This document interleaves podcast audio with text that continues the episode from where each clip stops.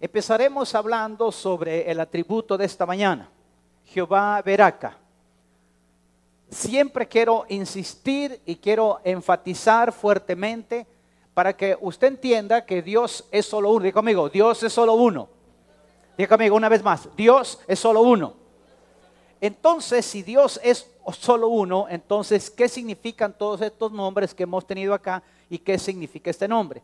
Son nombres en hebreo que lo que hacen es manifestarnos los atributos de Dios. Los atributos de Dios en alguna medida están todos a favor del hombre, a favor de nosotros. Pero hay algunos, repito, que son transferibles y otros que no son transferibles. Los, atributos que no son transferibles son para creerlos. Los atributos que son transferibles son para que los activemos. Voy a volver a repetir. Los atributos de Dios que, son, que no son transferibles, que no nos los transfieren, por ejemplo, Jehová eh, el Shaddai, Dios omnipotente. Nosotros no somos omnipotentes, somos débiles, pero en Cristo somos fuertes. ¿Puede decir amén, por favor? Significa que entonces es un atributo que yo no puedo tenerlo, no me lo ha transferido ni a ustedes ni a mí. Pero entonces, ¿qué hago con ese atributo? Tengo que creer en ese atributo. Pero los atributos que son transferibles no son para creerlos, son para activarlos. Entonces, el atributo de esta mañana es Jehová Veraca, o Veracao le llaman algunos. Jehová Veraca significa Dios de bendición. Levante su mano y diga conmigo, gracias Señor, porque siempre has estado a través de ti la bendición en mi familia, en mi familia, en mi vida, en mi trabajo, en mi país y en toda mi vida. Dígame, en toda mi vida. Significa que Jehová Veraca siempre ha estado con nosotros. ¿Puede decir amén? Entonces, el, el pasaje que leeremos a continuación tiene que ver con Jehová Veraca. Entonces, leámoslo ahora en sus Biblias o en esta pantalla, si usted lo prefiere. La Biblia dice que la Veraca, la bendición de Jehová, es la que enriquece y no añade tristeza con ella. ¿Qué significa eso? que hay bendición que no produce felicidad, que no produce alegría, que por el contrario produce tristeza. Entonces, note usted que no toda la bendición, no todas las puertas que se abren tienen que ver con Dios. Hay puertas que se abren que no son de Dios. Hay portones fáciles, pero a la vez no necesariamente son de Dios. Entonces, significa que yo tengo que entender que la bendición no solamente tiene que ver con una bendición económica, sino tiene que ver con una bendición espiritual. Por eso dice la Biblia en el primer libro de Tesalonicenses capítulo 5 versículo 23. Dice, el mismo Dios de paz os santifique por completo y todo vuestro cuerpo, espíritu, alma y ser. Está repitiendo, está hablando de un ser tripartito. Dice, sean guardados irreprensibles hasta la venida del Señor Jesucristo. Está hablando de que nosotros tenemos que tener una santidad en cuerpo, alma y espíritu. De la misma manera yo tengo que tener una bendición en cuerpo, alma y espíritu. Fíjese bien, yo no puedo tener solo una bendición material, porque de nada me serviría, porque yo cuando me vaya al cielo, ¿quién se va a ir al cielo de ustedes? El que no se va a ir al cielo no se preocupe. Pero si usted quiere una bendición solamente para esta tierra, significa que usted no quiere ir al cielo. Y si usted llega a ir, le pregunto, ¿qué va a hacer si no tiene bendición celestial? Por eso la Biblia habla de bendiciones celestiales y habla de bendiciones materiales sobre esta tierra. Habla sobre bendiciones. Entonces Jehová acá, nos visitará. Diga conmigo, Jehová acá, me visitará. O sea, la bendición de Dios nos visita. Entonces, este atributo de Dios que estamos viendo en Proverbios 10, 22, nos dice que hay riqueza, atención, hay bendición de Jehová que enriquece, pero no añade tristeza. Pastor, yo estoy supuesto a ser rico. No. Si el propósito de Dios es que tú tengas riqueza, por supuesto que entonces Dios te va a hacer rico. Pero el propósito de Dios no es enriquecernos, es cumplir nuestro propósito. En otras palabras, si en el propósito de Dios está que tú necesites riqueza, pastor, y se necesita, sí. ¿Por qué? Porque lo vas a ver a continuación en el estudio que tendremos ahora. La única manera, atención, de que yo tenga bendición es que yo dé bendición. Veraca es viene a mi vida y yo doy ella. Lo veremos después a continuación. Abraham es un ejemplo. Él recibió bendición para dar bendición. Cuando llega Veraca, Veraca llega para bendecirte, para que tú bendigas a otros. Cuando tú sales de un pecado, de una maldad, y sales de un pecado que te ha tenido subyugado, y Dios te bendice, entonces tú tienes que sacar ese atributo. Tu matrimonio estaba destruido, Dios lo restauró. Entonces ahora dice Dios, tú recibiste Veraca, hoy tú da Veraca. Tú transmites a otro lo que tú recibiste de parte de Dios. Pueden decir amén. Padre Santo, te doy gracias por tu palabra. Agrega bendición a ella que es bendita. Habla nuestras vidas, Señor. Necesitamos el espíritu de esa palabra, Señor, para que nos sustente, nos alimente, nos nutra. Y sepamos, Señor, que la bendición que proviene de ti no agrega tristeza. Lo creemos y por fe lo recibimos en el nombre de Jesús. Amén y amén. Tomen asiento, por favor. Pretendo con este mensaje que conozcan que la vida espiritual está relacionada con este atributo. Usted no puede tener algo que esté divorciado. La vida espiritual es importante dentro de la vida que recibimos, recibimos nosotros bendición. Entonces quiero llevarlo a cuál es el principio de toda riqueza que causa alegría, pero a largo plazo puede causar tristeza. Dios nos dio a elegir entre Jehová Veraca o entre Caulal. Caulal significa maldición. Si usted lo quiere ver entonces, en hebreo la palabra bendición tiene que ver con Veraca. Algunos dicen Veracao. Deuteronomio 11:26, primera base bíblica que ocuparé, dice, he aquí yo pongo hoy delante de vosotros, que pone hermanos, veraca o caulal. Diga conmigo, veraca o caulal. Me da Dios a elegir bendición o maldición. Levante su mano derecha y diga conmigo, yo he decidido, yo he decidido, yo he decidido veraca. ¿Por qué? Porque caulal es maldición. Entonces dice Dios, mira, yo te voy a dar la opción. Yo no te voy a obligar a que tú recibas bendición. Yo te voy a poner la alternativa para que tú decidas. ¿Por qué Dios en su misericordia nos dejó elegir? Para que aprendamos que la bendición siempre será un medio y nunca debe ser un fin. Nosotros tenemos que entender que la vida espiritual tiene que ver mucho con la vida económica. Por supuesto, la vida económica que proviene del corazón de Dios, la que no añade tristeza. Entonces Dios nos da a elegir entre veraca, repito, y entre caulal. Ahora, cuando tú lo ves en griego, la palabra anatema en griego significa maldito. Pero si tú hablas de, maldición, es anatemizó, anatematizó, anatematizó. Repito, anatematizó significa maldición en griego y eh, anatema significa maldito. Entonces, noten ustedes que Dios define entre veraca y caulal. Eh, eh, esto es en hebreo, yo necesito bendición o maldición, yo mismo elijo. Entonces la fidelidad hace que Dios nos dé bendiciones, pero esas bendiciones no hay que apresurarlas. ¿Por qué? Porque todo viene en el kairos, en el tiempo de Dios. Proverbio 28, 20 nos define con claridad esto. Dice, el hombre de verdad, el hombre fiel, el hombre correcto, el hombre que de verdad busca el corazón de Dios, dice, le vendrá o tendrá mucha veraca, vendrá mucha bendición de Dios. Más el que se apresura a enriquecerse no será sin culpa. Está diciendo que cuando una persona quiere acelerar el tiempo de Dios en el área de bendición, lo que hace es acelerar tiempos en los que no está preparado. Yo lo decía esta mañana, si a mí me dijeran que yo iba a tener un problema en esta semana hace dos años, quizá yo no dormiría todos los días. Dios no te va a revelar todo. En el valle profético Dios lo que hace es, tú solamente ves la cabeza de los montes, pero tú no ves el valle. Por eso en parte conocemos y en parte profetizamos. Dios nunca nos va a revelar todo. Si nos lo revelara todo, no lo soportaríamos. Entonces Dios nos va revelando según sea su propósito. Las bendiciones son igual. Dice, yo te voy a dar un tiempo para que puedas manejar esas bendiciones. Porque si yo te doy las bendiciones antes, te apartas de mí. Y muestra de ello es que mucha gente aquí está porque no tiene bendición. Pero si tuviera bendición, le aseguro que estuviera en otra parte.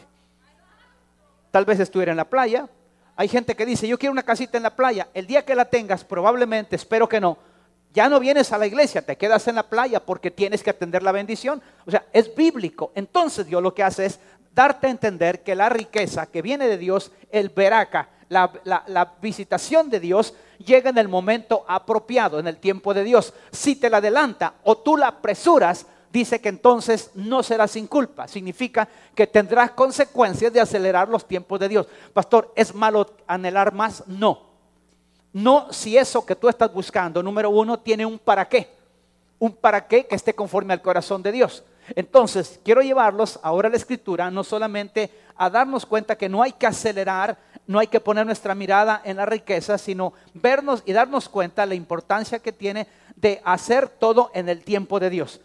Dios solo bendice cristianos, yo les diría que sí, pero no es verdad. Dice la Biblia que nosotros en algún tiempo Dios va a bendecir, escuchen bien, Isaías capítulo 19, quiero llevarlos rapidito, y quiero llevarlos al versículo 24 y 25. Isaías 19, 24 y 25 dice de la siguiente manera, en aquel tiempo, diga conmigo, no es ahora, diga conmigo, no es ahora, en aquel tiempo Israel será tercero con Egipto y con Asiria para Bereca en medio de la tierra. Atención, fíjese bien.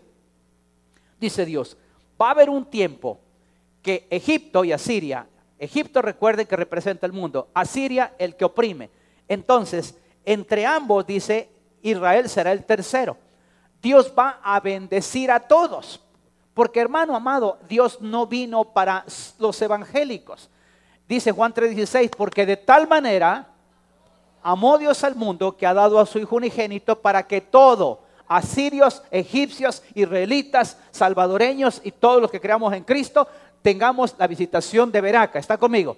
Entonces está diciendo que para bendición en medio de la tierra. Veamos el versículo 25. Se lo aclara todavía aún más, se lo pone, pero así, a, todo, a todo color. Entonces le pone, porque Jehová de los ejércitos, Veraca, diga conmigo, Jehová de los ejércitos, Veraca. ¿Qué va a hacer Dios? Bendecirá diciendo, bendito el pueblo mío, Egipto. ¿Cómo es eso, pastor? ¿Y que no ir a Israel? Pues sí, pero Egipto se va a convertir. ¿De dónde venimos nosotros? ¿De Egipto? ¿Del mundo o no? ¿O hay alguien que salió de algún convento de aquí? Yo no. ¿O hay alguien? No, hermanos, todos venimos, dice la Biblia, que bendito Egipto, bendito el asirio que sobra de sus manos. Mire, imagínense el que oprime. Y Después Israel, que es su heredad. Entonces, levante su mano derecha conmigo. Gracias, Señor.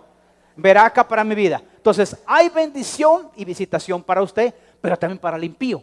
¿Para qué? Para que se convierta. Para que ellos, una vez en, en su momento, cuando sean convertidos, porque el propósito de Dios el que Él no venga, precisa dice la Biblia, es para que todos procedamos al arrepentimiento. Así es que la persona que le cae mal en la calle, que es su enemigo, en lugar de que lo esté echando al, infierno, mejor dígale, Señor, llévalo a tus pies. Viera qué rico y qué precioso es agarrar a un impío de esos rudos, duros, y que se dobleguen a Cristo. A mí, a mí el que se convierte con solo que le dice un mensajito de esto y se pone arriba, levanta las manos, a mí no me gusta, fíjese. A mí me gusta aquellos duros. Usted es de ese duro, usted me cae bien esos duros que dicen yo no, yo no, yo no quiero con la religión y pelea. ¿Sabe por qué me gusta? Porque son los que mejor caen. Mire, cuando el Señor los atrapa, se levantan y dicen, que bueno, hasta boberas me dicen, qué bobo, qué torpe, ¿por qué no acepté antes? Porque querías tu hijo, pero ahí estaba. Entonces vea que siempre Veraca llegará a la vida de todos para hacer bendición. Pueden decir amén, por favor. Le quiero poner algunos ejemplos. Quiero que vayamos, por favor, a Isaías capítulo, perdón, a, Génesis 27, 12. Note usted que el, engaño ahuyente el atributo de nuestra vida. Llamamos a caulal, llamamos la maldición. Dice Génesis 27, 12, está hablando Jacob cuando está engañando a su papá. Dice, quizá me, palpará mi padre, me tendrá por burlador. ¿Y qué dice, hermanos? Traeré sobre mí caulal y no veraca. ¿Qué es lo que dice Jacob? Estoy trayendo caulal y estoy dejando ir veraca. Es lo que dice. Dice, traeré sobre mí caulal y no veraca. Está diciendo, no va a haber bendición para mí, yo voy a traer maldición. ¿Por qué? Porque engañó a su papá. Todos los mentirosos, hermanos amados, con amor, se lo digo en Cristo, lo que están haciendo es ahuyentar a veraca y están llamando caulal. Como alguien dijo, están clamando por maldición cuando Dios es un Dios de bendición. Tus dos manos arriba, di conmigo, gracias Señor, porque la bendición viene para mi vida en el nombre de Jesús. Ahora, si se cuida de las personas está errado, porque debemos de cuidarnos de Dios. Dice Santiago 3.10, dice, de una misma boca procede, atención, de una misma boca procede veraca y caulal. Hermanos míos, esto no puede ser así. No puede, mire hermano, yo no sé por qué hay gente que le gusta tener bendición y maldición. Yo, yo no, no, no entiendo, de verdad. Le tengo una noticia. Yo he pasado por esas cosas, Señor. Yo, y cuando me doy cuenta que yo atraigo la maldición y yo estoy resistiendo la, la bendición, es porque yo mismo me doy cuenta que necesito hacer cambios en mi vida y no quiero hacerlos. Entonces, cuando no quiero hacer cambios en mi vida, porque hay una relación entre lo espiritual y las bendiciones que provienen de Dios. No dije del diablo, el diablo puede dar a usted bendiciones hasta que sobreabunde, también el diablo puede dar, pero le va a agregar tristeza a largo plazo. Yo, mire, yo les voy a hacer un ejemplo sencillo. ¿Cuántos de ustedes tienen muchísimo más de lo que tenían hace 10 o 20 años cuando ustedes se casaron? No es cierto que cuando uno a veces vivía en el cuartito chiquito, en el mesón, tal vez ahí que cutarreaba las pupusitas y que había que partirlas en tres porque éramos varios. No es cierto que uno era bien feliz con poquito. Y ahora tiene el gran montón. Hermanos, y no necesariamente vive uno feliz. Uno quiere más. Antes tenía un televisor todo así, en blanco y negro, ¿verdad? Porque hasta uno hasta tenía que ver casi con lupa. ¿verdad? Y todo el tener, no te acerques tanto, acércate, que déjame ver, porque todos queríamos poner tan chiquito. Hoy hay un plasma y todo. Y están viendo televisión y están chateando. Todo ha cambiado ahora. Yo quiero enseñarle, por favor, cómo es la visitación de Dios. Yo quiero llevarlo ahora al Evangelio, que es una bendición espiritual. Dice la Biblia, Romanos capítulo 15, versículo 29, dice, y sé que cuando vaya a vosotros, llegaré con abundancia de veraca del Evangelio de Cristo. Pero ¿por qué del Evangelio de Cristo? Porque por alguna razón nosotros los pastores hemos tenido la culpa de que como a la gente le gusta solo oír bendición terrenal, solo quieren bendición terrenal. Y cuando el Señor los llama a su presencia, no quieren dejar nada. Ni dejar la mujer, ni dejar los hijos, ni dejar la empresa, ni dejar el carro, ni dejar la casa. Y usted no se puede llevar nada. Porque nosotros les hemos enseñado solamente bendición material y hiperprosperidad, y que le viene negocio, y que le viene empresa, y que hay un señor aquí con pisto, y cuando usted salga lo sorprende. Solo es bendiciones materiales. Entonces, ¿usted qué hace? Jehová verá usted lo ubica solamente con pisto. Y dice Pablo, espera, espera, espera, espera, espérate. Dice Pablo, espérense. Entiendan esto. Cuando vaya yo a vosotros, llegaré con abundancia de veraca. Ah, va a tener pistillo, Pablo. No, no, no. Les voy a llevar el evangelio de Cristo. Les voy a llevar una bendición Ay, pastor, ¿y, eso qué es? ¿Cómo que qué es? Hermano, cuando tú tienes el Evangelio de Cristo, tú tienes al menos, escucha bien, al menos tú vas a encontrar del Evangelio de Cristo, vas a tener salvación, adopción, perdón, visión, dones del Espíritu, poder para hacer la voluntad de Dios, esperanza de la eternidad. Hermano, tener una relación íntima con Cristo. Las bendiciones, quiero que entendamos que no solamente son materiales, son bendiciones celestiales. Efesios dice la escritura en el capítulo número 1, en el versículo número 3, el apóstol Pablo mismo hablando ya a los Efesios. Primero había dicho a los romanos que llegaría con abundancia de veraca, que era el evangelio de Cristo. Pero ahora dice, yo quiero llevarles a ustedes, dice, bendito sea el Dios y Padre de nuestro Señor Jesucristo, que nos bendijo con toda veraca espiritual. ¿Por qué con toda veraca espiritual? ¿Por qué con toda bendición espiritual? Porque dice, mire, los que creen que se van a quedar en el sepulcro, los que creen que no van a ir al cielo, entonces solamente con bendición material. Pero si usted está pensando que va a ir al cielo, usted necesita una bendición espiritual. Porque imagínese usted que ya se murió, usted está en el cielo, estamos todos en el cielo, y yo voy a buscar Jehová veraca, porque desde aquí lo estoy buscando. Y llego allá y tengo mi veraca, tengo mi bendición, porque son las bendiciones celestiales, son los lugares celestiales. Yo necesito saber qué bendición tengo en el cielo. De nada me sirve todo lo que tengo acá si nada me puedo llevar más que la ropa, si acaso. Y le aseguro que si me dejo el anillito, me lo bajan. Si no, usted el sepulturero. Por supuesto, porque para que, de que se lo coman los gusanos, mejor los cristianos, venga para acá. ¿eh? Por supuesto, ¿sí o no? ¿O quién de ustedes se va a llevar su carro en la caja? ¿Le cabe? Hermano, ni la esposa se va a llevar ay, no, mi esposo y mi esposa. Como dijo aquel cuando llega al cielo, mi amor, aquí estamos en el cielo, aquí no hay nada. ¿Por qué, mi amor? No, yo te voy a buscar en el cielo. No, tú firmaste y dijiste hasta que la muerte nos separe. ¿Quién en el cielo nada? Entonces la pregunta es esta. Si yo voy a ir al cielo, entonces yo necesito una bendición espiritual en los lugares celestiales. Levante sus dos manos y diga conmigo, gracias Señor, porque hay bendiciones espirituales, porque yo iré al cielo. Den un aplauso al rey, dígale gracias Señor. Gracias Dios del cielo. Una actitud incorrecta hacia Jehová acá bloquea el crecimiento espiritual. ¿Por qué bloquea el crecimiento espiritual la bendición? Quiero que vaya conmigo a Génesis capítulo 12. Y quiero que vea usted, por favor, el capítulo 12 desde el versículo 1. Estamos hablando de un personaje que fue visitado por Jehová Veraca. Capítulo 12 de Génesis habla de un hombre en la Biblia que fue conforme al corazón de Dios yo, algunos lo conocemos como el padre de la fe, porque él, él fue justo por las obras. Jesucristo no aparecía en estos momentos, estaba, estamos hablando de Génesis, entonces no era justificado Abraham por Jesucristo como nosotros ahora, sino Abraham era justificado por las obras, las obras de la fe. ¿Por qué las obras de la fe? Abraham no tenía iglesia, Abraham no tenía Biblia, Abraham no tenía eh, cantos espirituales, Abraham no tenía un pastor, Abraham no tenía absolutamente nada para que creciera espiritualmente. ¿Cuál fue el privilegio que él tuvo que lo llevó a ser el padre de la fe? Dios lo llamó siendo un inconverso, siendo un caldeo, siendo un politeísta, un hombre que tenía muchos dioses y después termina creyéndole a Dios un inconverso. Es más, si usted revisa la Biblia se va a dar cuenta que el papá estaba estorbando de alguna manera el ministerio de, Abraham y dice la Biblia que lo apartó, se murió el papá. Hago un paréntesis, hay muchos propósitos de Dios que cuando usted le estorba al de sus hijos, su familia o alguien, Dios lo va a apartar. Coré fue apartado, es decir, el padre de, Abraham fue apartado para que pudiera Abraham tener su propósito. Ahora, fíjese bien, ¿cuál fue el propósito de Dios con Abraham? Veraca para dar veraca. Versículo 2. Dice que Abraham era, ¿cómo era Abraham, hermanos? Véame, haré de ti una nación. ¿Cómo era la nación, hermanos? No lo entiendo. ¿Cómo era la nación? ¿Y qué le dice? Te veraca para que des veraca.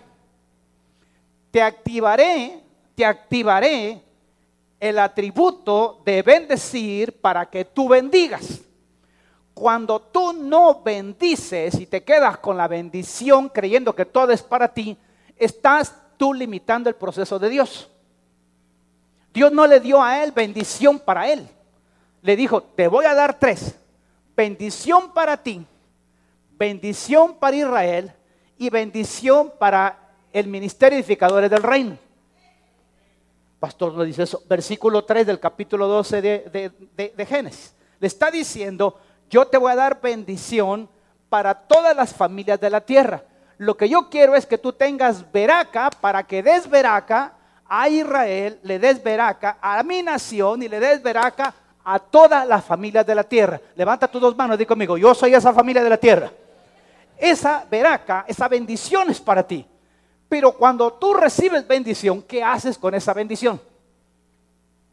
¿Por qué muchos me dicen, pastor, fíjese que yo no tengo ni para sembrar? Por supuesto, porque dice la Biblia que Dios da siembra.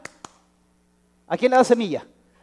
Le da semilla al que siembra, pero si te comes la semilla, porque tienes complejo de pájaro, ¿cómo Dios te va a bendecir? Entonces, ¿cómo va a venir Veraca si tú te quedas con todo lo que es del otro? Dios te dice, te voy a dar bendición para que des bendición. No, no, dice, esto es para mí. Esto es que hace Dios. Cierras tú la puerta, ya no hay más bendición.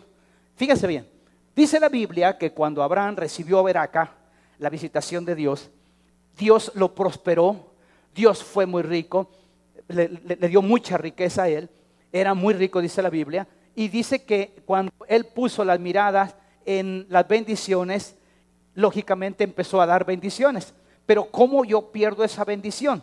Dice Génesis capítulo 13 que el resultado de la visitación de Veraca, y usted va a ver en el capítulo número 13, de Génesis. Entonces vino Dios, lo visita Abraham, y de resultado de la visitación de Dios, ¿qué dice? Versículo 13, capítulo 13, versículo 1. Subió Abraham de Egipto hacia el Negev, su familia con todo lo que tenía y con Lot. Veamos el siguiente versículo. Entonces dice la Biblia que él era una persona que tenía un resultado de la visitación. ¿Cómo era Abraham, hermanos? ¿Cómo era Abraham? ¿Cómo era Abraham? Ok, noten ustedes por favor. Solamente les voy a dar algunos detalles rápido. Abraham recibió la visitación de Beraca, Dios de bendición. Lo bendice y entonces el resultado de darle a su sobrino Lot hizo que él tuviera mucha riqueza. ¿Por qué? Porque el propósito de Abraham en este caso era tener visitación de Dios, tener riqueza para darle a otros. Entonces él viene y activa este atributo que Dios le da para darle riqueza a su sobrino Lot, no solamente material, sino le enseña a cómo debe de tener una bendición continua. Nosotros podemos tener bendición y pregúntese por qué en su vida y o en la mía, por qué muchas veces tenemos bendición por una época y de repente se cae la bendición y uno dice, ¿qué pasó? Y de repente vuelve la bendición. Bueno, ¿y qué pasa aquí pues? ¿Por qué Dios no me bendice de manera constante? Veamos qué fue lo que pasó con Lot. Dice la Biblia que entonces era tan riquísimo que tuvo tanto, y usted ve todo el pasaje, se lo voy a leer muy rápidamente. Estoy en Génesis capítulo número 13, y, quiero que vea, por favor, cómo yo voy a ahuyentar esa bendición. Sé que la voy a recibir para bendecir a otros, pero ¿cómo yo la puedo ahuyentar? Bueno, el capítulo 13 de Génesis me dice que empezó un proceso. El versículo número 3. Volvió por sus jornadas desde el Negev hacia el Betel, está dando todos los lugares el tamaño que tenía su propiedad. Pero vino Abraham y dijo, bueno, al lugar del altar que había hecho ahí, antes invocó el nombre de Jehová. O sea, ya había hecho ya había espiritualizado Abraham esto, ya sabía que el resultado de su vida espiritual, de, tener justicia a través de la fe, de las obras de la fe, fue lo que le hizo a él tener la bendición. Y al tener la bendición, dice, te voy a demostrar una vez más, Lot, que el secreto fue que yo hice un altar y yo me puse ahí, mi altar familiar, mi afa, y entonces yo, Señor, ahí donde dice el altar, te bendigo, Señor. Y venía veraca su vida. ¿Qué hace Abraham ahora? Bueno, Lot, es tiempo de partir. Tus muchachos con los míos pelean porque tenemos demasiado. ¿Ok? Note usted eso. ¿Ha notado usted que cuando hay abundancia hay desperdicio en su casa? ¿Se ha fijado que cuando usted destapa una, una gaseosita y le empieza a repartir, todo el mundo toma bonito? Pero cuando usted tiene cuatro o cinco, cada quien destapa una y la deja a la mitad, la dejan abandonada, ¿se ha fijado que hay desperdicio? Es, es la señal de que ya hay que hacer algo para bendecir a otros, porque ya tienes demasiado tú. Abraham dijo, mira, nuestros muchachos están peleando, usted ve todo el pasaje.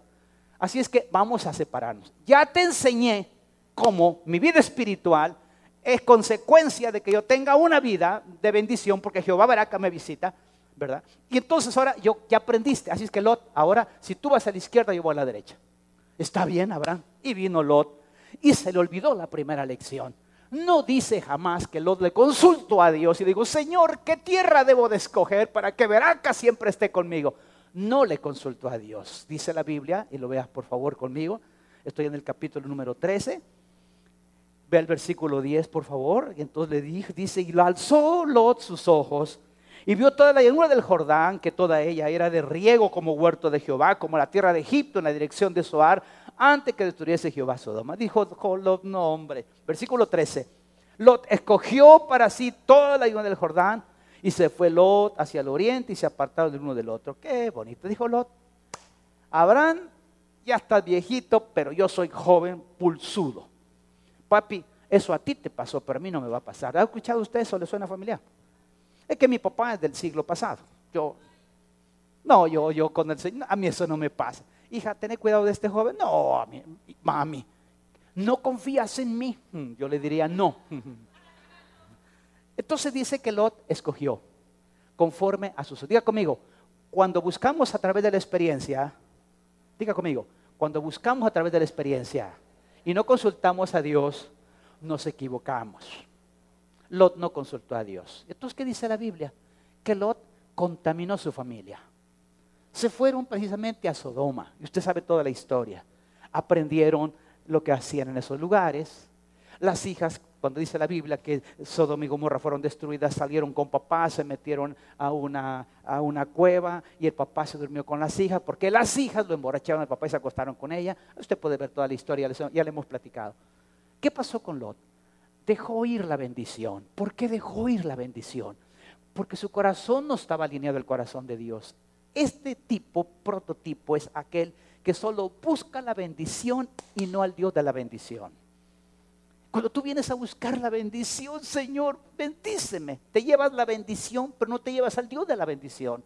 Lot se llevó la bendición, pero no se llevó al Dios de la bendición. Entonces, ¿qué pasó? Perdió la oportunidad de seguir siendo rico. Perdió la oportunidad de que Jehová verá que estuviera permanentemente con él. Lea la Biblia, lo agarraron, tuvo que ir a Abraham con sus siervos, que eran 203, no sé cuántos, y llegaron a sacarlo porque lo, lo habían capturado. Y dice la Biblia que recuperó a Abraham todo. ¿Por qué? Porque no entendimos que tenía que buscar el corazón de Dios, tenía que buscar al Dios de las bendiciones y no las bendiciones de Dios, son dos cosas distintas. Entonces, cuando yo ahuyento a Jehová Veraca, automáticamente yo tengo consecuencias. Había escogido mal el versículo número 12 del capítulo 13 dice que Abraham acampó en tierra de Canaán, en tanto que Lot habitó en las ciudades de la llanura, fue poniendo sus tiendas hasta Sodoma. Lot aprendió de Abraham que era justo, pero simplemente se olvidó y dejó que se contaminara toda su familia. Cuando se pierde la perspectiva correcta, perdemos la visitación de Jehová Veraca. Diga conmigo, Jehová Veraca es mi mejor opción. Diga conmigo, Jehová Veraca lo quiero siempre en mi vida. Cuando tú tienes claro eso, entonces vengo y voy a ponerles un tercer punto. El tercer punto que quiero llamarlos es, ¿cómo llamó Dios el atributo de Jehová Veraca mi vida? ¿Cómo llamo ese atributo? ¿Cómo puedo hacerlo? Bueno, Lucas capítulo 18, quiero llevarlo por favor a la escritura. Lucas 18. Le voy a enseñar algo bonito. Del capítulo 18, versículo 18. Dice que un hombre principal le preguntó diciendo, Maestro bueno, ¿qué haré para heredar la vida eterna? Jesús le dijo, ¿por qué me llamas bueno? Ninguno hay bueno sino solo Dios. Y viene Jesús y le dice cómo llamar a Jehová. Le dice, mira, los mandamientos sabes, no adulterarás, no martarás, no hurtarás, no dirás falso testimonio, honra a tu padre y tu madre. ¿Y sabe qué hizo este joven? Dijo, todo lo he guardado desde mi juventud. Bueno, a ver, vamos a ver. Qué precioso este hombre que está aquí enfrente. ¿eh? ¿Qué es esto, hermanos? Mire qué lindura está aquí. ¿Verdad que sí? Mire qué bonito se ve.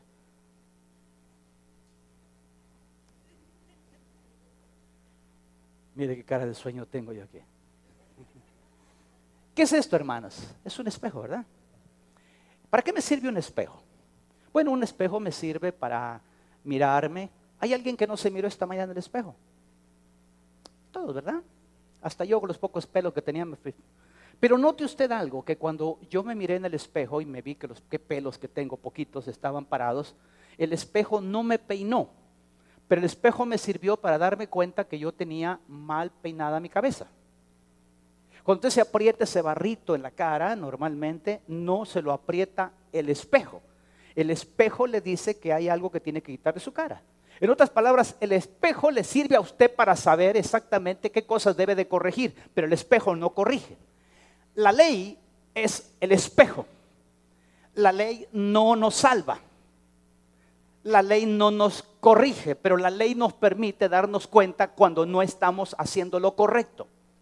La ley es importante igual que el espejo. Yo necesito tener en el espejo, saber claramente y a cada rato. A mí me da risa cuando yo estoy ahí en mi oficina tenemos algunas cámaras, hay un circuito cerrado de toda la iglesia. Y curiosamente, donde está mi hermana Mary sentada, aquí está su oficina, aquí está su escritorio, y aquí al frente se mira aquí a la pared y hay un espejo. Normalmente todas las personas que llegan ahí, especialmente mujeres, se paran frente al espejo.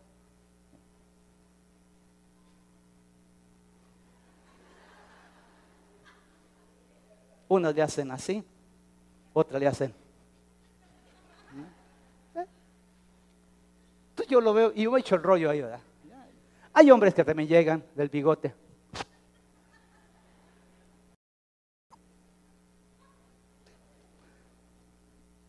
¿Qué pasaría si usted todos los días se mirara en el espejo de la ley? Pero ¿por qué es importante esto? Porque Dios, Jesús le dijo al hombre rico, no matarás. No, no, no, Señor, si yo ya me miré en el espejo y todo lo que hay ahí, yo ya estoy bien. Ah, sí, sí, Señor, yo no mato, sí. Y tú más, sí, Señor. Toda la ley, todo el espejo, yo me lo he puesto enfrente y todo el espejo me está diciendo que yo estoy bien. Ajá. Bueno, entonces solo necesitas hacer algo.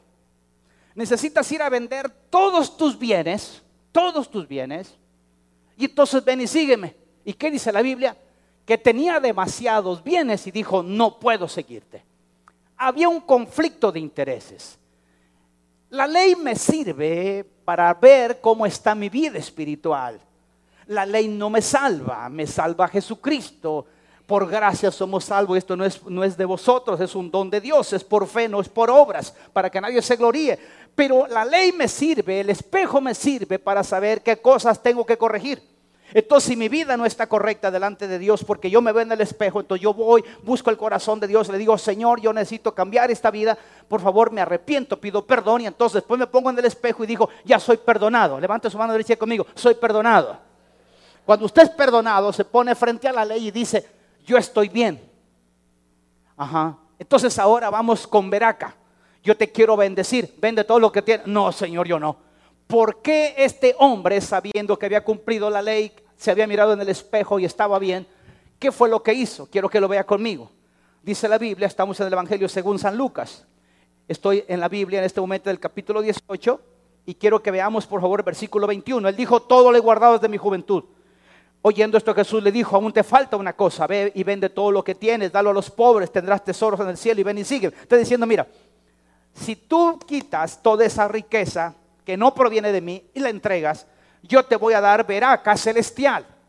Yo te voy a dar tesoros en el cielo. Mira, aquí este pisto no te lo vas a poder ni llevar. Porque el momento que vean que lo metes, el sepulturero va a venir tu mujer en la noche a sacarlo porque después se arrepiente. ¿Para qué le va a dar pisto a este hombre si no lo puede gastar? Entonces te lo va a sacar de la caja y entonces te voy a dar tesoros en el cielo. ¿Por qué? Porque hay bendiciones celestiales. Él no lo entendió porque el problema no es el dinero, sino la raíz de todos los males es el dinero. Entonces el problema no es el dinero, sino cómo tú relacionas tu vida espiritual con el dinero. La gente quiere dinero porque quiere solo por tenerlo. Mas no se da cuenta que la vida espiritual tiene que ver con los bienes, con la bendición que Dios te da. Cuando Dios te bendice, entonces tu corazón empieza a cambiar. Porque ya no te preocupa el dinero, te preocupa la bendición de Dios en todas las áreas de tu vida. Puedes decir amén, por favor. Pero el área espiritual, él no entendió eso. Dijo, no, había un conflicto de intereses. ¿Qué hizo? Ahuyentó. Se miraba en el espejo, estoy bien. Pero te falta esto. No. Es como cuando usted sabe que tiene unas 20 libritas más de pesto, se pone frente al espejo y el espejo le dije, está gordito. O al revés, mira, está flaco. Amárrate un par de piedras porque viene el viento, porque te va a llevar. El espejo te está diciendo que estás mal, pero el espejo no te lo corrige. Entonces Dios dice, te estoy dando la oportunidad de que veas tu propia vida y que la ley no te va a salvar, pero la ley es el espejo donde tú vas a ver lo que tienes que corregir. Como el hombre rico no lo hizo, entonces, ¿qué dice la Biblia? Que tenemos que darnos cuenta, pastor, y es que la iglesia tiene que cumplir la ley. No hablo de cumplir la ley, hablo de mirarte en la ley, mirarte en el espejo. Mateo capítulo 5, versículo 17. Jesús hablando les dice estas palabras, no penséis que he venido para abrogar la ley o los profetas. No he venido para abrogar, sino para cumplir. Estaba diciendo, yo he cumplido la ley, yo me miré en el espejo y eso nos da la pauta a lo que dice también la escritura en Malaquías capítulo 3, versículo 10. Quiero que lo vean conmigo. Está diciendo, traigan íntegro el diezmo para los fondos del templo. Estoy hablando de la, la Biblia NBI, por favor capítulo 3, versículo 10 de Malaquías, para que entienda cómo yo puedo hacer que el atributo venga a mi vida o yo mismo lo estoy alejando. Traigan íntegro el diezmo para los fondos del templo. Así habrá alimento en mi casa. Pruébenme en esto, dice el Señor Todopoderoso, y vean si no abro las compuertas del cielo y derramo sobre ustedes veraca hasta que abunde o sobreabunde.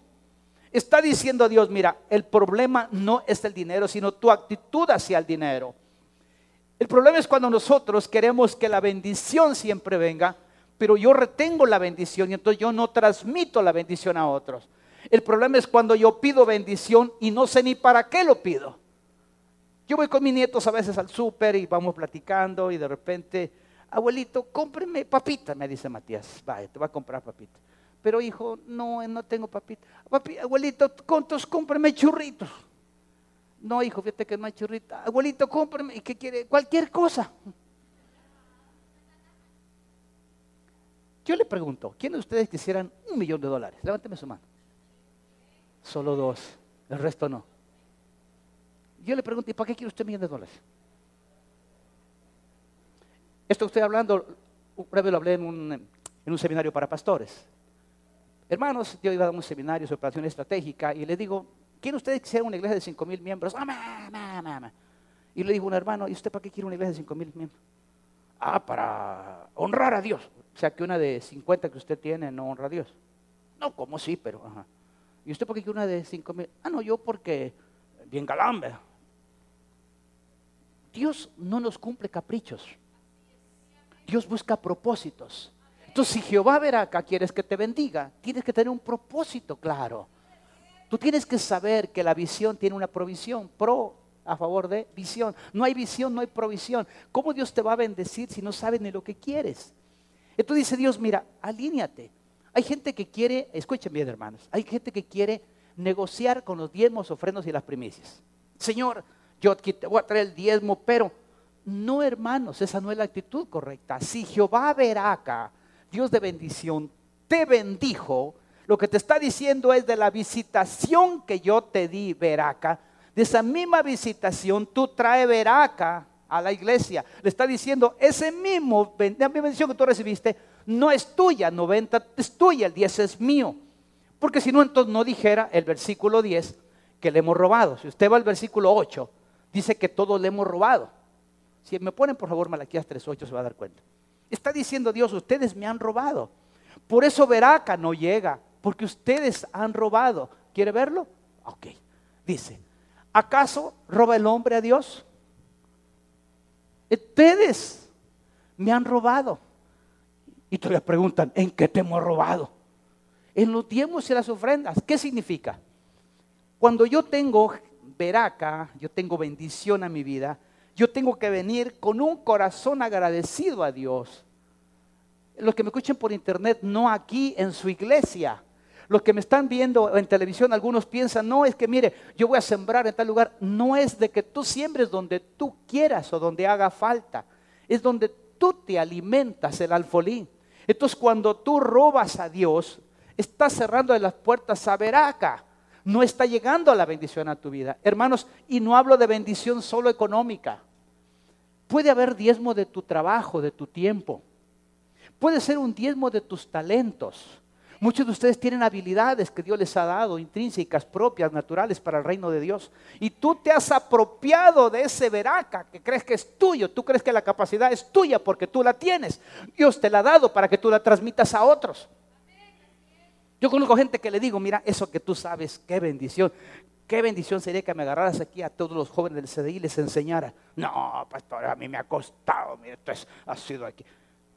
No te va a bendecir más Dios te vas a quedar con eso. ¿Cómo me bendice cuando yo empiezo ver acá, ver acá, ver acá, ver acá? ¿Por qué? Porque yo recibo, dice la Biblia, cuando yo doy veraca, yo recibo veraca, es un atributo de Dios. Entonces, ¿qué hace Dios? Si en lo poco soy fiel, en lo mucho me pondrá, pero en lo poco no soy fiel, entonces me da un trabajito, tengo algo y ya no, ya está cambio de manera de caminar. Ya ni dicen, ya no dicen, ¿qué tal, pastor? Yo conozco gente que, pastor, mire, ore por mí, que tengo, y cuando tienen trabajo, hola, siervo del Altísimo, estamos bueno venga a ver la bendición. Está bien, que tenga su carrito y gloria a Dios por eso. Yo no, mi hermano, me, me encanta. Mire, no hay cosa que a mí me agrade. Cuando Jehová verá acá, los visita a ustedes. Me encanta.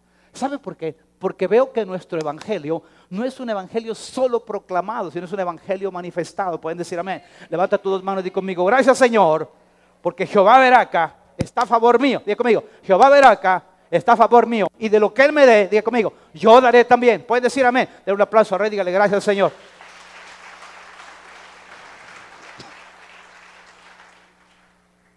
Quiero que vea conmigo Santiago capítulo 1, versículo 25, no lo puse. Porque hay algunos legalistas que dicen, es que la ley no es para este tiempo. Bueno, tienen razón, la ley no es para este tiempo y no es para nosotros. Pero fíjese que curiosamente Santiago en el Nuevo Testamento, no en el Antiguo, Santiago en el Nuevo Testamento, capítulo 1, versículo 25, en la versión NBI, habla sobre la ley y por qué la ley es importante tenerla como espejo. Porque si yo quiero estar bien presentable todos los días y no hay quien me diga que estoy mal peinado o alguien que me diga, mira, estás incorrecto, tengo que tener un espejo. Tú dice la Biblia, por favor, Biblia NBI, dice, pero quien se fija atentamente, ¿en qué cosa, hermanos? ¿En qué hay que fijarse atentamente? Fíjese bien. El que se fija atentamente en la ley perfecta que da libertad. ¿Cómo es que la ley da libertad? Si se supone que la ley es para castigo, la palabra mata, dice. Está bien, está bien. Pero ¿cómo es que la ley entonces da libertad? Perfecta libertad. ¿Por qué? Porque cuando nosotros nos ponemos frente a la ley, como la ley no me cambia, la ley solo es el espejo que me dice que tengo que cambiar. Entonces cuando yo veo la ley perfecta y yo me fijo en el espejo que me dejé por aquí una greña mal puesta y yo me la peino, ya corregí. Entonces cuando yo corrijo, yo digo ya estoy bien peinado. O por lo menos creo que estoy bien peinado. Si acaso hay pelo todavía.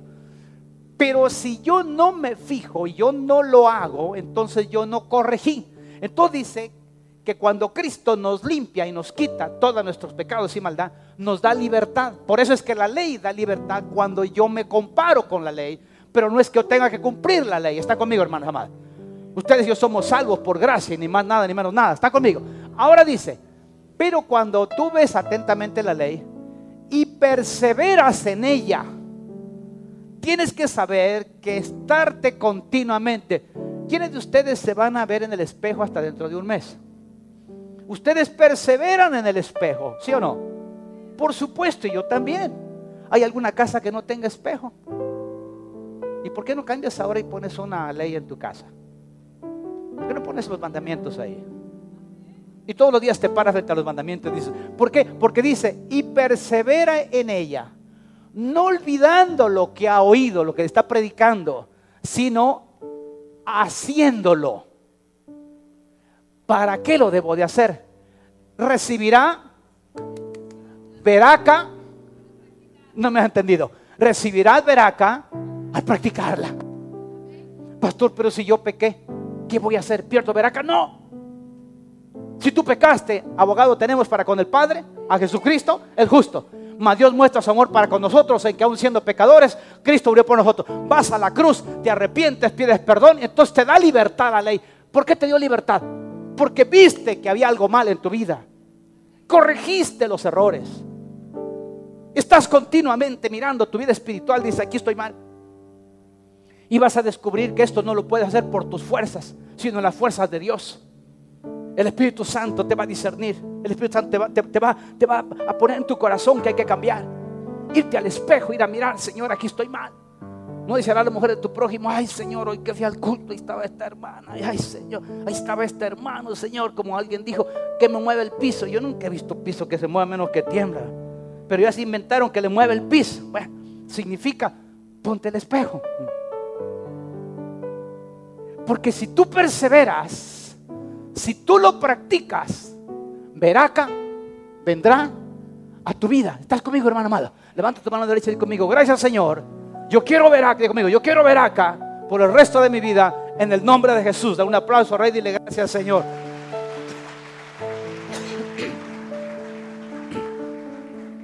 Nuestra actitud hacia la bendición determina nuestra actitud espiritual.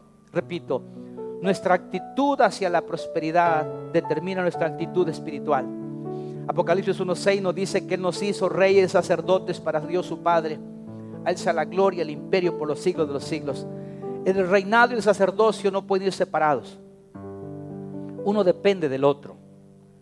Pastor, y eso significa que nunca tendré escasez. La escasez es aprendizaje.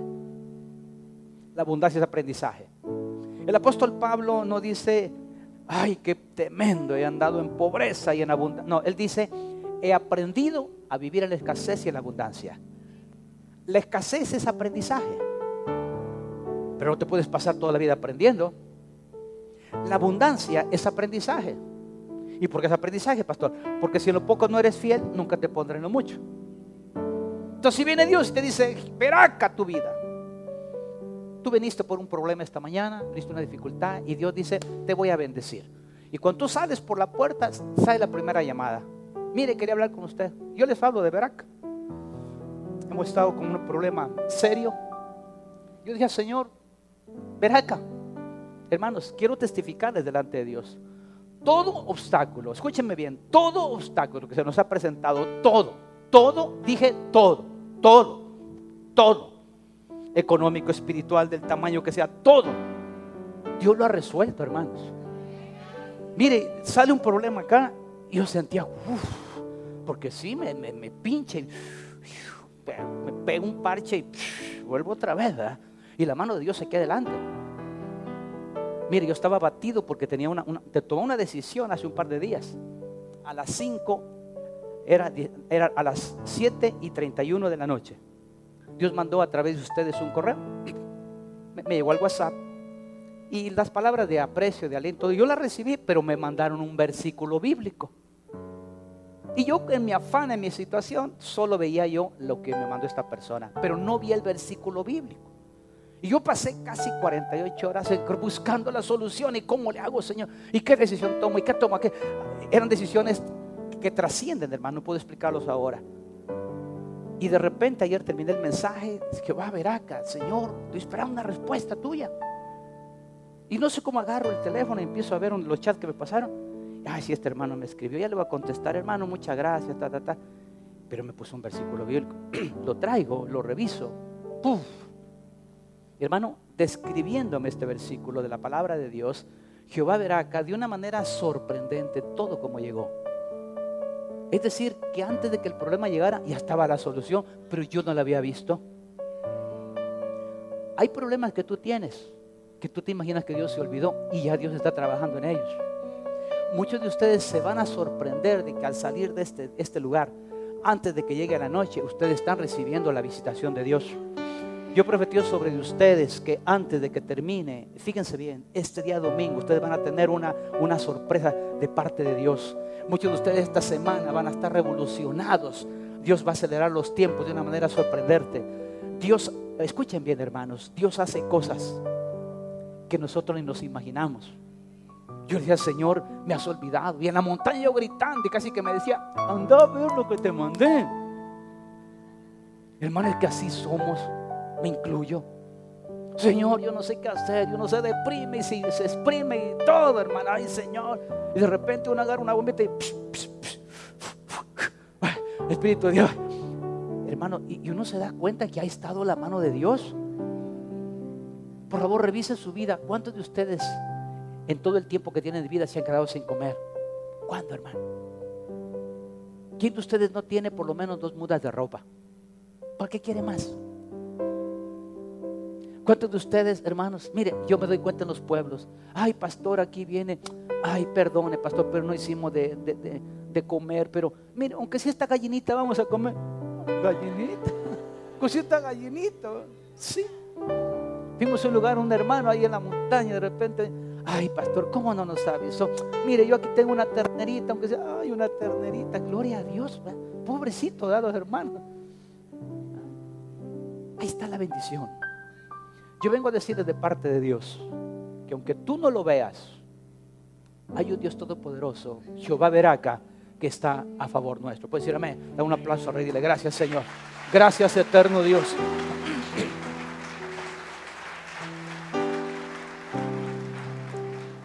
La maldición de Jehová está en la casa del impío. Proverbios 3:33 la maldición de Jehová está en la casa del impío, pero bendecirá la morada de los justos. Recuerda que tú y yo somos justificados por Jesucristo. Dios nos visitará. Pueden decir amén, hermano. Dios Jehová verá que estará en nuestra casa. Dios siempre nos garantiza que si nuestra vida espiritual está recta, Él nos visitará. Dice Eclesiastés capítulo 5, versículo 10. El que ama el dinero no se saciará de dinero. Y el que ama el mucho tener no sacará fruto. También esto es vanidad. Miren, Salomón, el hombre más rico y el más sabio de la tierra, ¿por qué se expresaba así? Se lo voy a decir por qué. Porque ya a estas alturas Salomón ya había perdido su perspectiva respecto a la vida espiritual. A estas alturas Salomón ya no tenía la riqueza que produce alegría, ya tenía la riqueza que producía tristeza. Ya, no era un Salomón que estaba cerca de Dios como de costumbre. Ya no era aquel que decía, escuchen las palabras de Jehová, que da sabiduría. No, ahora era el hombre frustrado. El hombre que ya sabía que todo lo que había pasado, que había alejado a Jehová Veraca, pero tenía bendición, pero no era Jehová Veraca. Pero es que tenía, sí, pero todo lo que tenía Salomón al final de sus días no era Jehová Veraca. Ve a Eclesiastés, no hay alegría en él. Todo era vanidad, todo era vanidad, todo vanidad. ¿Por qué? Porque su vida espiritual ya no estaba alineada a su vida económica. Pero tenía pisto, pastor. El hombre más, sí. Pero no es importante lo que tenía, sino cómo él se sentía. Hermanos, estoy hablando del hombre más rico de la tierra. Les hablo del hombre más sabio después de Jesús. ¿Qué significa eso? Que él se dio cuenta que su vida espiritual tenía que estar alineada a su vida en bendición. Tú no puedes esperar estar haciendo vida como egipcio y tener bendición de hijo de Dios. No puede ser. Nuestra vida tiene que estar alineada. Pero pastor, ¿qué hago? Mírate del espejo, ahí está la ley. Pero esa no me salva, no te salva, pero te dice que tienes que corregir, buscar el corazón de Dios y decirle, Señor, perdóname y busca. Finalmente, el último versículo que he leído dice, el Salmo 109, 17, dice, amó la maldición y esta le sobrevino. No quiso la bendición y ella se alejó de él. ¿Cuántos de nosotros realmente estamos alejando la bendición? ¿Cuántos estamos llamando maldición a nuestra vida? ¿Sabía usted que dice la Biblia que aquel que sabe hacer lo bueno y no lo hace le es contado por pecado? Ustedes ya saben ahora, alguien dijo que todos somos ignorantes, pero no todos ignoramos lo mismo. Yo ignoro medicina, soy ignorante de la medicina, pero tal vez no ignoro otras cosas. Usted hay cosas que no ignora. Hoy no puede decir que ignora, dice, amó la maldición y esta le sobrevino. Y no quiso la bendición y ella se alejó de él. ¿Qué decisión vas a tomar esta mañana? ¿Qué decisión vas a tomar? ¿Vas a llamar la bendición o vas a llamar la bendición? Cierren sus ojos, por favor. Padre Santo, quiero darte gracias. Señor, en esta hora, en el nombre de Jesús, llamamos Veraca, Jehová Veraca a nuestra vida. Que tu atributo, Señor, de bendición, que no haga tristeza, venga a nuestro corazón. Mientras todos estamos orando, habrá alguna persona que aún no conoce a Jesucristo y quiere una bendición espiritual, una bendición que trascienda hasta los mismos cielos y abrir su corazón para recibir a Jesús. Por favor, levanta tu mano donde estás. Levanta tu mano, por favor, donde estás. Levanta tu mano. Ahí donde estás, levanta tu mano. Abre tu corazón a Jesucristo. No es hablar de iglesia cambio de religión. Es la bendición de Jehová Veraca, Dios de bendición, bendición espiritual para tu vida. Es vida eterna. Eso nunca lo vas a obtener en ninguna parte. Vida eterna solo Jesús puede darla. Abre tu corazón. Creo que estamos en familia. Quiero hablarlo ya a la iglesia. Algunos de ustedes están esperando una bendición sobrenatural. Yo quiero pedirle que venga al frente, por favor, que orar por usted. Sé que es una bendición que, excede las expectativas suyas. Sé que es una bendición que usted dice es imposible. Por supuesto que es imposible para nosotros, pero es, posible para Dios. Yo te necesito aquí al frente. Corre, por favor. Corre rapidito. Una persona que dice, yo necesito esa bendición. Yo necesito que Dios se mueva. Yo necesito que Dios se mueva. Jehová, ver acá. Yo necesito que tú vengas a mi vida. Vamos, te necesito. Dios te bendiga. Dios te bendiga. Dios te bendiga. Vamos, vamos, vamos. Vamos.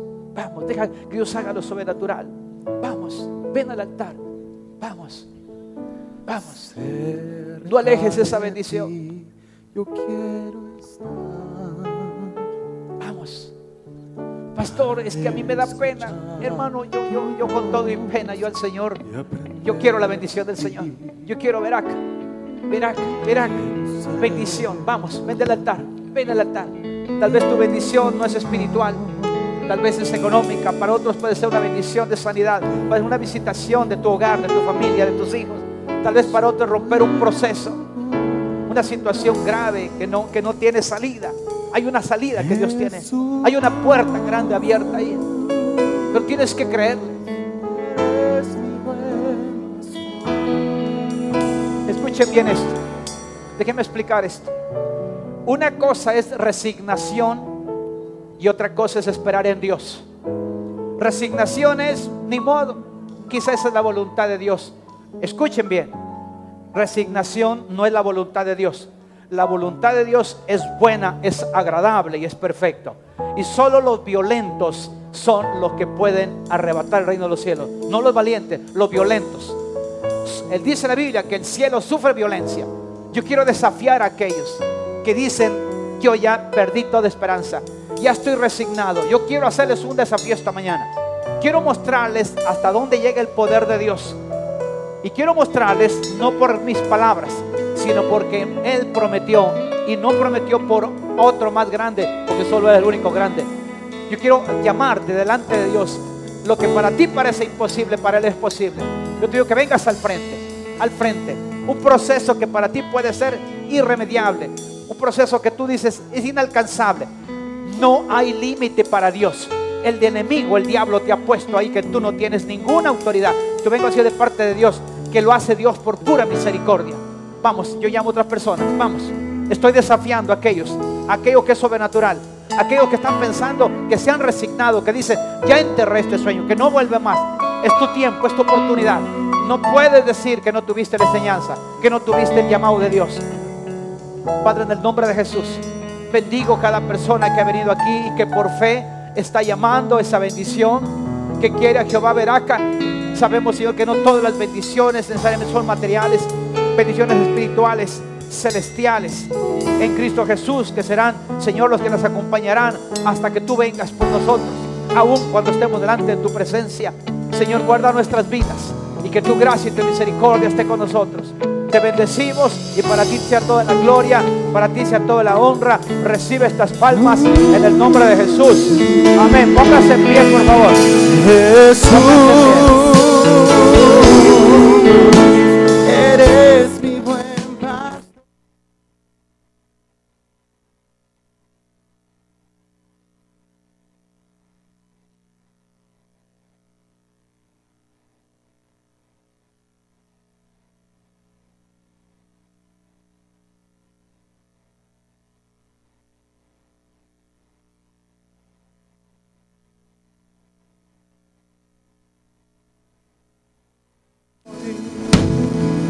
Me siento tranquilo porque sé que hay personas que no se atreven a pedirle a Dios algo, pero yo quiero hacerlo en esta mañana. Yo quiero llamar casos especiales que yo conozco y que me permitan romper su privacidad sin decir por supuesto de qué se trata, pero quiero orar por ellos. Edgar, quiero orar por ti.